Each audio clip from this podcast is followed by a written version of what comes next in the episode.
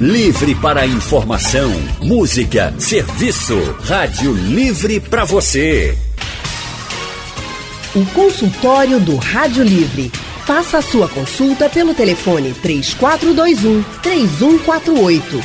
Na internet www.radiojornal.com.br. Nesta semana, as gerações mais novas conheceram um jeito de assistir aos filmes na telona bem diferente né, das salas de cinema que a gente estava acostumado.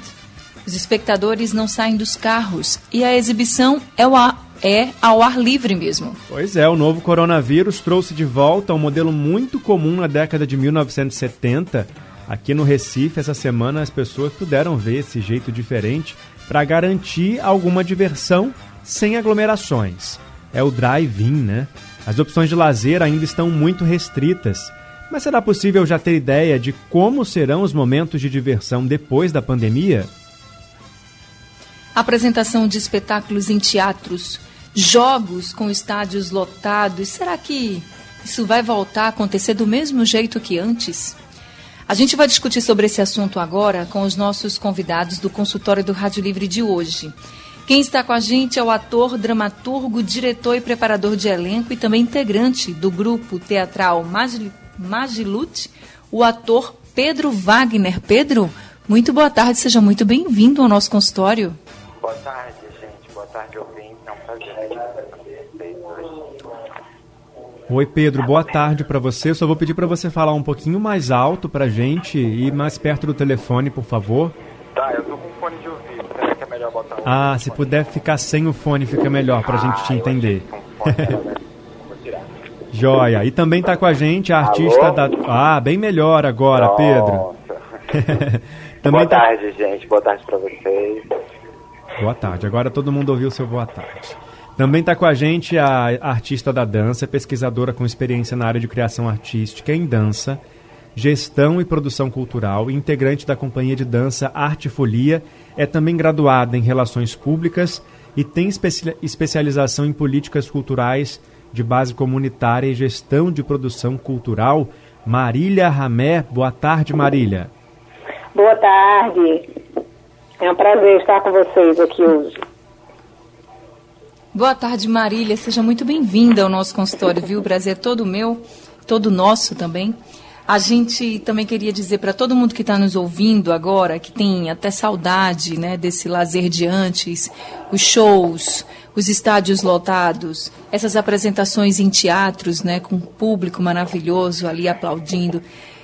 Fale para a gente do que você tem mais saudade, fale do que você acha que vai acontecer depois que a gente realmente diminuir os casos e puder falar dessa pós-pandemia, você pode participar no nosso consultório o tempo inteiro, mandando mensagens pelo painel interativo no nosso site, radiojornal.com.br ou no aplicativo da Rádio Jornal. E também você pode ligar para cá e conversar ao vivo com os nossos convidados, certo? Eu vou começar com a Marília. Marília, a gente pode mesmo falar em lazer pós-pandemia ou será que a gente já não está vivendo né, o primeiro passo de uma nova era mesmo? Assim, a gente não acabou a pandemia, a gente não passou por ela, mas a gente já vive esse primeiro passo, é isso que nos espera? Esse é o futuro? Eu acho que a gente vive nesse momento é, uma suspensão, realmente.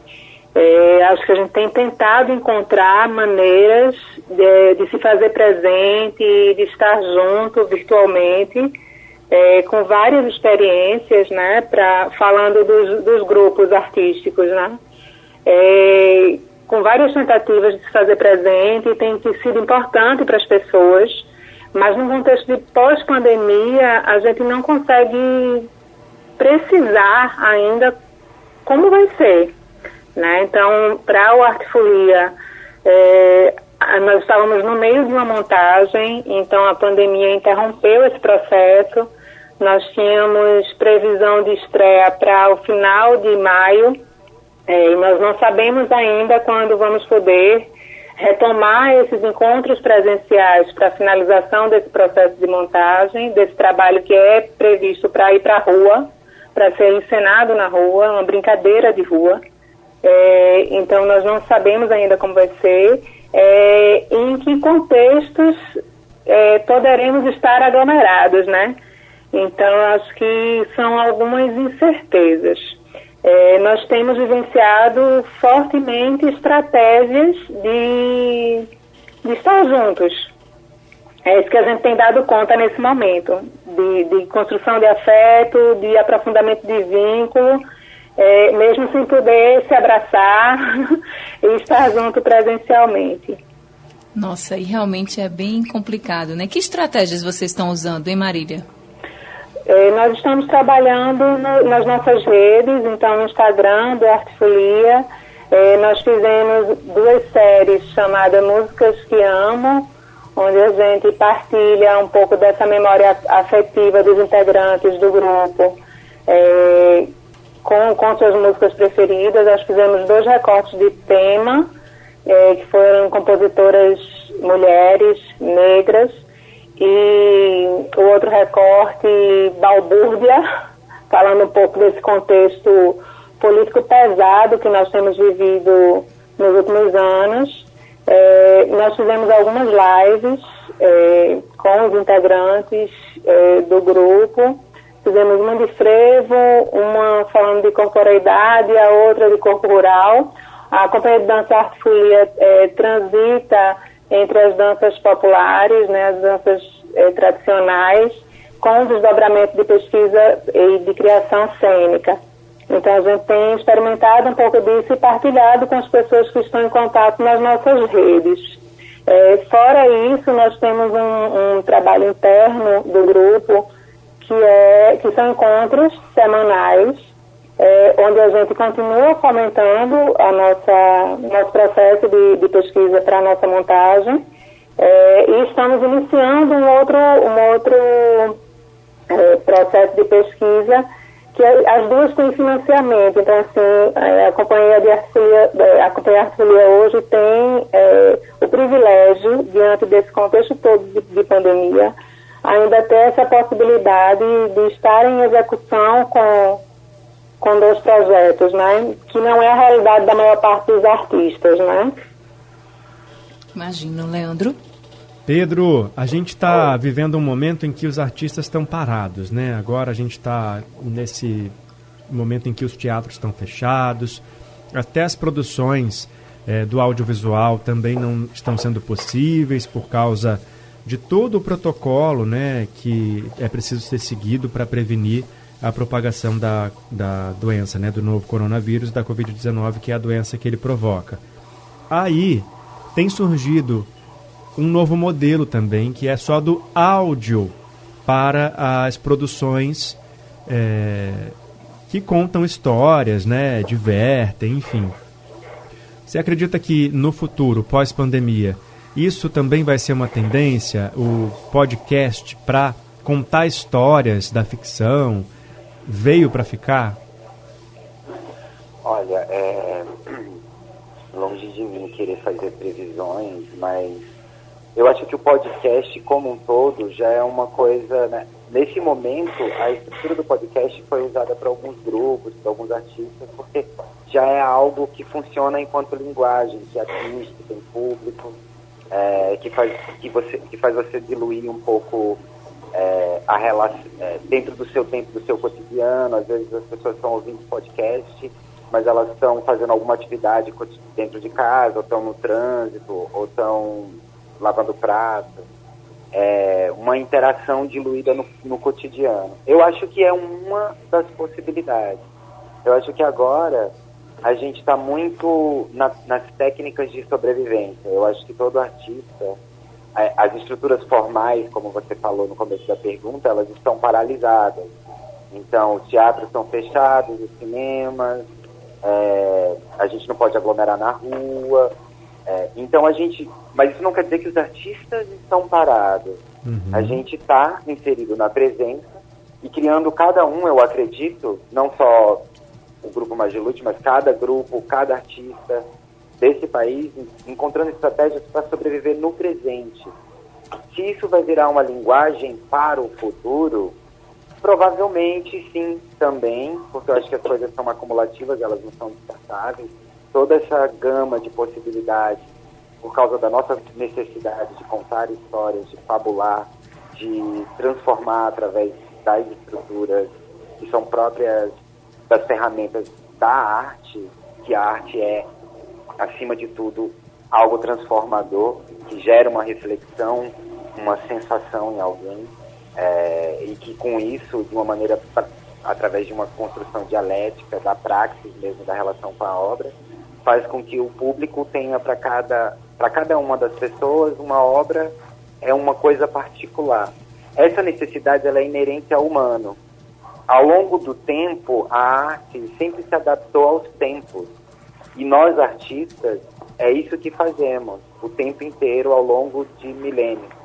Então, é claro que é muito difícil, a gente foi pego meio de surpresa, meio despreparado, porque a gente é uma sociedade como todos. Essa situação de pandemia mostra o nosso despreparo é. para lidar com tudo isso que a gente mesmo causou. Em todas Mas, as áreas, né? Pedro? Em todas as áreas. Absolutamente todo mundo, independente da área, está tendo que se reinventar para sobreviver. É, então a arte, consequentemente, está nisso e até está na vanguarda disso. Porque a arte, tanto é que em governos reacionários, como a gente vive agora, por exemplo, a arte é a primeira a ser retalhada. Então ela também é a primeira a puxar para frente.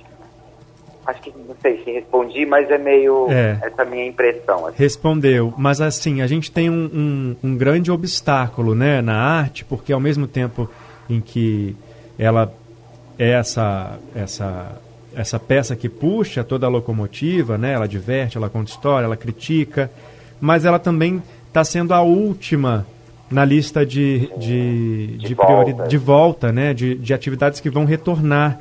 E aí, como é que você acha que é, é, a arte vai poder influenciar nisso tudo que está acontecendo até lá, Pedro? Olha, então, isso a gente está em suspense, porque a gente a está num país que lidou de forma muito leviana com a pandemia, com a situação do Covid-19. É... Então, para a gente, a gente está meio sem saber o que fazer mesmo. É uma, é uma, é uma coisa que não dá para entender, a gente não sabe. Eu, por exemplo, nesse momento, eu estou contratado de uma empresa de TV porque eu estava filmando uma série antes da pandemia. Eu já estava filmando há três meses. É uma grande empresa e a gente não sabe quando vai voltar. Sei que é uma prioridade a volta, mas mas ainda assim a gente não sabe, porque a gente filma na rua, porque a gente. O elenco é muito grande, são cenas com muitas pessoas, com atores de 12 anos e de 85 anos. E é. Não é, não é um programa que você pode separar as pessoas, né? É, é ficção, então tem beijo, tem choro, tem abraço, tem briga, tem tudo isso. Se uma grande empresa não consegue ainda definir quando vai voltar, imagina para nós do teatro que dependemos do Estado, desses, dessas instituições, que muitas delas são vinculadas ao Estado, prefeitura, município, governo federal. Se é um governo que está totalmente desestruturado, então para a gente está muito difícil. Agora, claro, cada um está na sua estratégia de sobrevivência. Para mim, a Marília falou coisas fundamentais. Uma coisa fundamental para nossa linguagem, o teatro, a dança, é, as linguagens cênicas presenciais, é essa ideia de presença. Então, por exemplo, como estabelecer presença com, a, com o público no momento onde os corpos estão proibidos de estarem juntos no mesmo ambiente, assim. É, então, essa está sendo a investigação, por exemplo, do Magilute. A gente cria um trabalho que chama Tudo que coube numa VHS, onde ele se dá através de uma estrutura multiplataformas, então a gente faz um passeio durante meia hora através do Instagram, do Spotify, do, do Facebook, do e-mail, do WhatsApp, de cada pessoa num instante de presença onde, na hora que ela está apreciando a obra, eu estou executando para ela. Então uhum. ela vê que eu estou mandando áudio, ela percebe que eu estou escrevendo um texto, e aí ela recebe uma notificação em tempo real no Instagram e ela vai lá ver. Então, essa é uma, eu estou dando esse exemplo porque é apenas uma das possibilidades de estabelecer presença, as tentativas, tentativas possíveis da presença para além da live, que está é. uma coisa muito massacrada nesse momento. Assim, é, onde a tecnologia gente, né? também encontrou espaço para agregar e também Isso. ver se consegue tapar um pouquinho dessa fenda aberta pela pandemia. Pedro, a gente vai para o intervalo rapidinho. Marília espera só mais um pouquinho na, na linha, que a gente já volta também com a participação dos ouvintes. Livre para informação, música, serviço. Rádio Livre para você. O consultório do Rádio Livre. Faça a sua consulta pelo telefone 3421 3148. Na internet www.radiojornal.com.br. Consultório do Rádio Livre hoje falando sobre as novas formas de lazer né, que estamos vivendo agora e que podem ficar até mesmo para o período de pós-pandemia. Mas como será esse lazer depois que a pandemia passar? Hein? Bem, estamos discutindo hoje essa questão com o ator Pedro Wagner e também estamos com a artista da dança e pesquisadora com experiência na área de criação artística em dança, a Marília Ramé. Só que quem já está com a gente aqui no consultório agora é o nosso ouvinte Andrade de Rio Doce. Andrade, muito boa tarde para você. Boa tarde, querida Anne Barreto. Boa tarde, amigo Leandro Oliveira. Boa tarde, Andrade. Boa tarde, amigos. Boa tarde, Pedro. Boa tarde, Marília. É, Boa tarde. com vocês que essa pandemia, entre, entre várias lacunas que deixaram de mim, uma delas é a parte do teatro dança, filme, que eu sempre fui muito ligado nessas coisas. Eu, sinceramente, preferiria estar num teatro do que estar simplesmente numa esquina, num boteco, tomando cachaça, entendeu? E não me acrescentando nada. Tá? Então deixa um vácuo muito grande, um espaço muito grande. Eu, quando era criança, eu cheguei a ler é, novelas que eram impressas em revistas na década de 60, fora as novelas de rádio tá? E era muito interessante. A gente viajava, entendeu, nessa, nessas coisas. A imaginação da gente ia longe. Tá? Então eu pergunto, será que não seria uma nova oportunidade de, de alguma forma, isso voltar para a gente? Obrigado, amigos. Obrigada também, Andrade. Pedro, você pode responder? Olha, é, ele fala quase como se fosse uma fotonovela, né?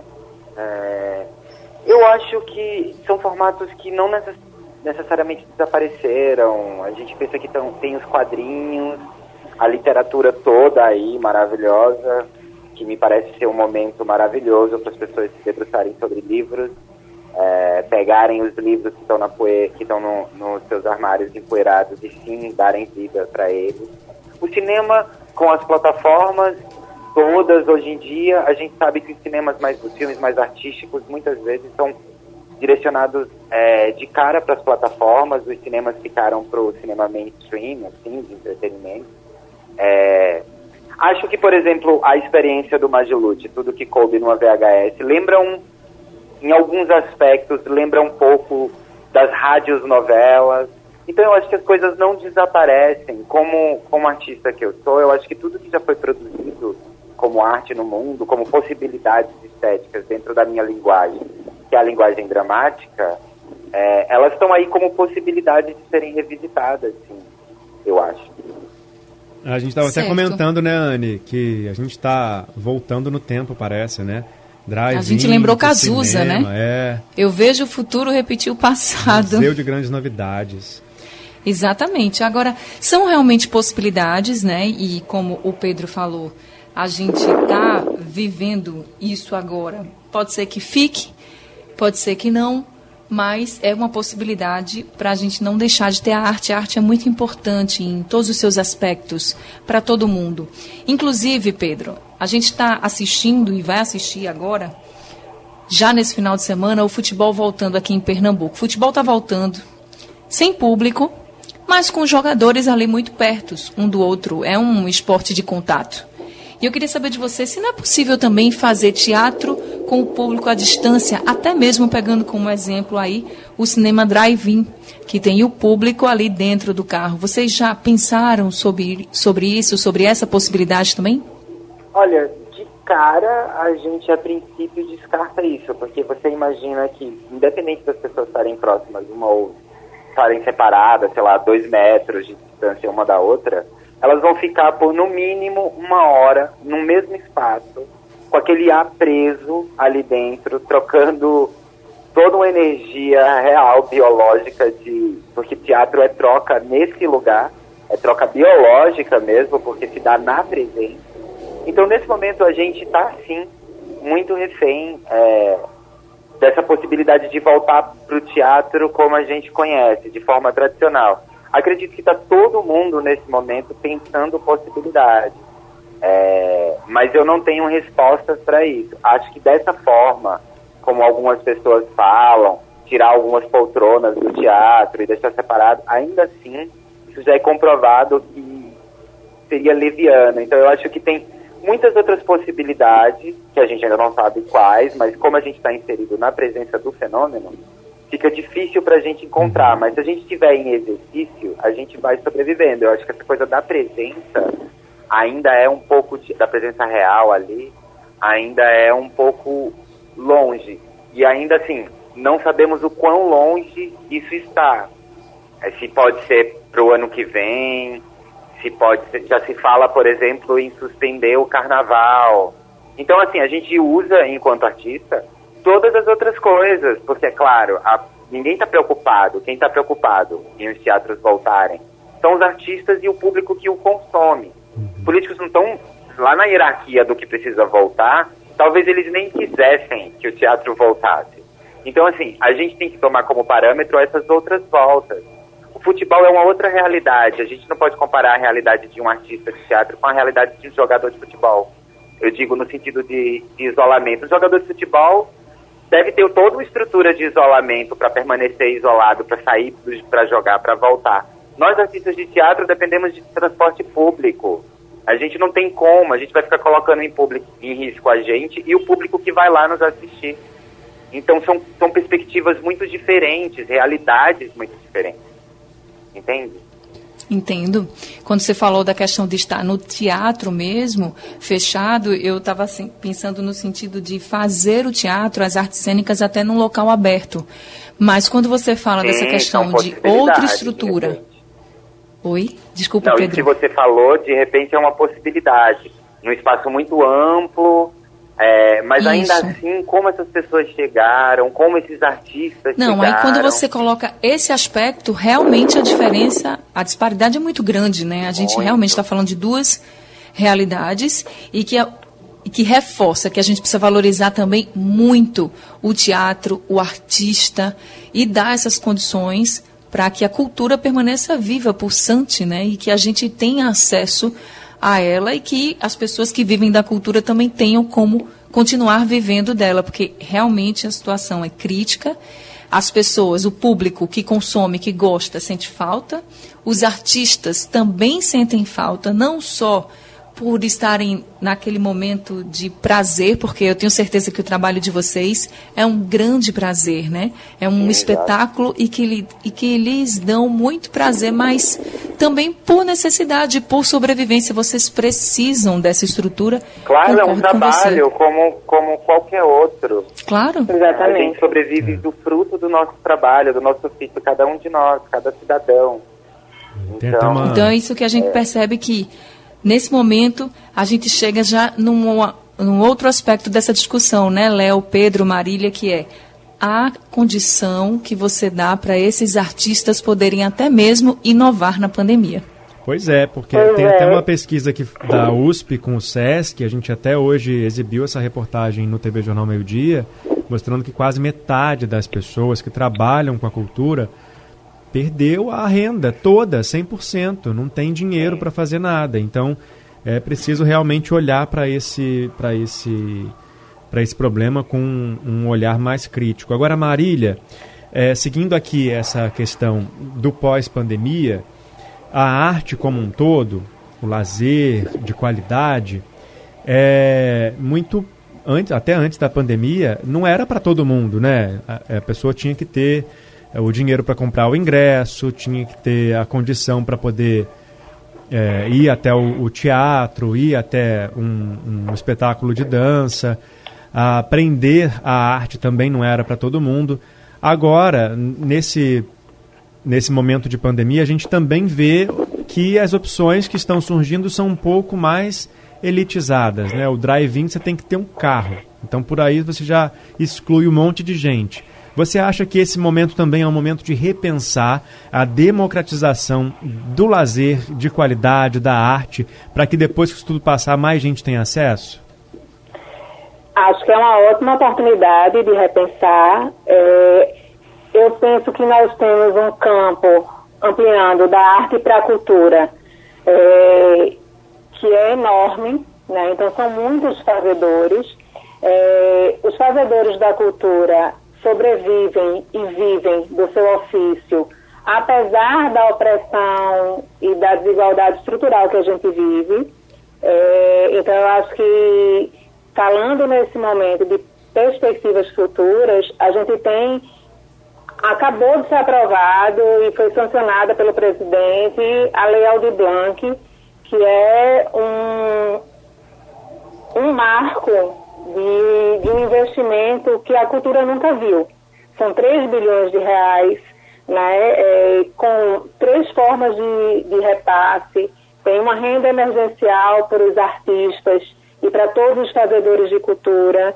Tem a possibilidade de subsídios a espaços culturais, então que nesse momento estão precisando repensar a forma, já que não se pode ter a a, a, atuação presencial, né, a experiência presencial. A experiência virtual não vai, não vai substituir nunca a presencial. Né? Então, eu, eu lembrando aí de Pedro falando dessa questão de pensar num, numa coisa que seja aberta, mesmo sendo aberta, em que medida a gente vai poder é, aglomerar pessoas, né? Em que situação? Como é que se mede isso? Como é que se controla? Para as pessoas chegarem até a experiência e usufruir daquela experiência em segurança e depois retornar para os seus, para os seus lares, né? Então a gente tem a, a possibilidade ainda de um terceiro aporte dessa lei, que é a criação de editais. Então editais que podem ser pensados de uma forma mais simplificadas para incluir mais artistas, porque quando a gente fala em artista, a gente pensa logo naqueles artistas que já, já, estão, já têm alguma notoriedade, já são conhecidos. Mas a gente tem um, uma infinidade de, de artistas de várias áreas. Né? A gente tem os artistas periféricos que estão aí, pelo, falando do estado de Pernambuco, em toda a extensão das 12 regiões de desenvolvimento do estado. Né? Então, acho que é uma ótima oportunidade de reflexão e de, e de repensar essa, essa forma de financiamento mesmo desses fazeres e dessas práticas culturais e artísticas. É, e aí, falando da questão desse consumo mais privilegiado para uma parcela da população, eu espero que seja cada vez mais democrático esse acesso para que mais pessoas tenham possibilidade, é, mas que a gente tenha principalmente a garantia da dignidade de quem faz, então dos artistas, né, a, a dignidade do fazer, porque para o artista colocar alguma coisa é, em cena é um investimento de tempo, é muito trabalho, né? a gente trabalha muito, a gente estuda muito para fazer o que a gente faz. Né? Então, é, e a gente estuda de, de diversas formas, né? porque quando eu falo desses vários ofícios, desses vários fazedores, eu estou falando de forma bem ampla mesmo. Todas as pessoas que fazem, fazem com investimento de tempo, com uma dedicação, com um cuidado muito grande. Né? Acho que é, que é isso. Acho que a Lei Aldir Blanc é uma ótima oportunidade da gente repensar a forma né? E, e, e dessas, dessas próprias políticas para a área cultural e para a área das artes. E você, é, ainda pegando esse gancho, acredita que no pós-pandemia o trabalho do artista ele vai ser mais valorizado do que antes da pandemia? Porque agora está todo mundo é, falando de um jeito que não parece é, ser muito assim reflexivo, ah, vou ver uma live hoje, porque é o que tem para fazer no fim de semana. Mas de repente está enxergando também que por trás dessa live tem um monte de músico que está dependendo disso para ganhar dinheiro, né? E o músico estudou para caramba para poder tocar um, um, instrumento, como você falou, dedicou tempo, dedicou tudo que ele podia para realizar esse trabalho. É, a, mesma, a mesma coisa acontece com o, o, teatro, enfim. Você acredita que as pessoas vão olhar para os artistas agora de uma forma diferente e valoriz, valorizar mais depois da pandemia? a gente sempre espera uma valorização maior. É, mas eu acho que a gente tem uma questão que é, que é muito séria é, no Brasil, que é a própria desigualdade estrutural. Então, quando a gente fala de acesso, uma parcela pequena da população tem acesso a determinadas, é, a, a determinadas produções artísticas, vou colocar assim, é, mas elas gostariam de ter. Elas não têm porque elas não têm acesso ao básico na vida real.